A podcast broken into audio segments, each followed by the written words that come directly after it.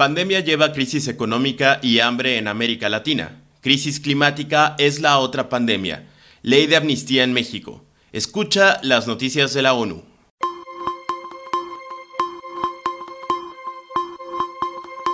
La Comisión Económica para América Latina y el Caribe, CEPAL, prevé una contracción regional promedio de 5,3% para 2020, una crisis comparable a la Gran Depresión de 1930, indicó la secretaria general de la CEPAL, Alicia Bárcena, durante la presentación del informe. El COVID-19 nos impacta a esta región, como lo dijimos también el día 3 de abril, a partir de efectos internos y externos hay una paralización de la actividad económica doméstica acompañada de una muy fuerte recesión en la economía mundial y la verdad es que lo que queremos señalar el día de hoy es que sus efectos generarán la recesión más grande que ha sufrido la región desde 1914 y 1930. De esa magnitud estamos hablando.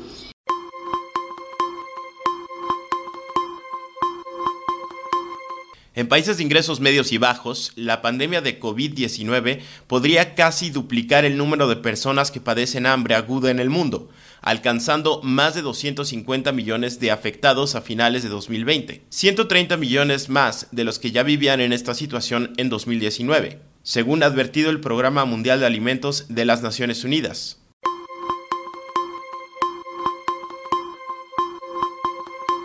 Datos de 186 países del mundo indican el inmenso apoyo público en favor de la cooperación internacional, con un aumento significativo desde que la pandemia de COVID-19 comenzó a extenderse por el mundo.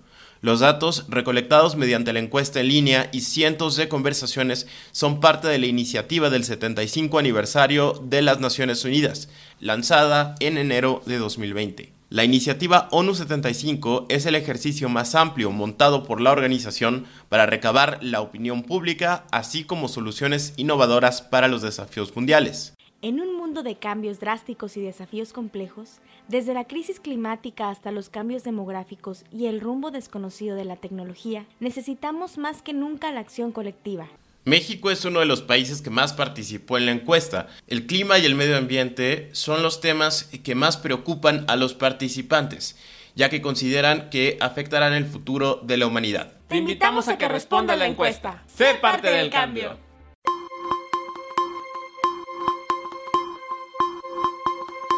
Las oficinas en México de la ONU contra la droga y el delito, UNODC, y el Alto Comisionado para los Derechos Humanos, la ONUDH, saludan la aprobación de la ley de amnistía por el Congreso de la Unión, por ser una de las medidas que el Estado mexicano adopta para hacer frente a la pandemia de COVID-19 en el ámbito penitenciario y por seguir avanzando en la transformación del sistema de impartición de justicia en el país. En el contexto de la pandemia de COVID-19, esta ley adquiere aún más relevancia porque su correcta aplicación puede llevar a reducir los riesgos de contagio en centros penitenciarios federales, a través de medidas alternativas a la privación de libertad, libertades anticipadas y beneficios de liberación.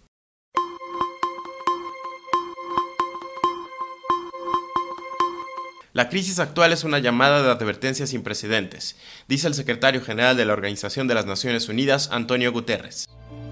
The impact of the coronavirus is both immediate and dreadful. El impacto del coronavirus es inmediato y terrible. Pero hay otra profunda emergencia, la crisis ambiental que se está produciendo en el planeta. La biodiversidad está en pronunciado declive. Las perturbaciones del clima se están acercando a un punto de no retorno, aseveró Guterres, quien propuso seis acciones relacionadas con el clima para orientar la recuperación y la labor futura para proteger nuestro planeta tanto del coronavirus como de la amenaza existente de las perturbaciones climáticas. Luis Arroyo, ONU Noticias.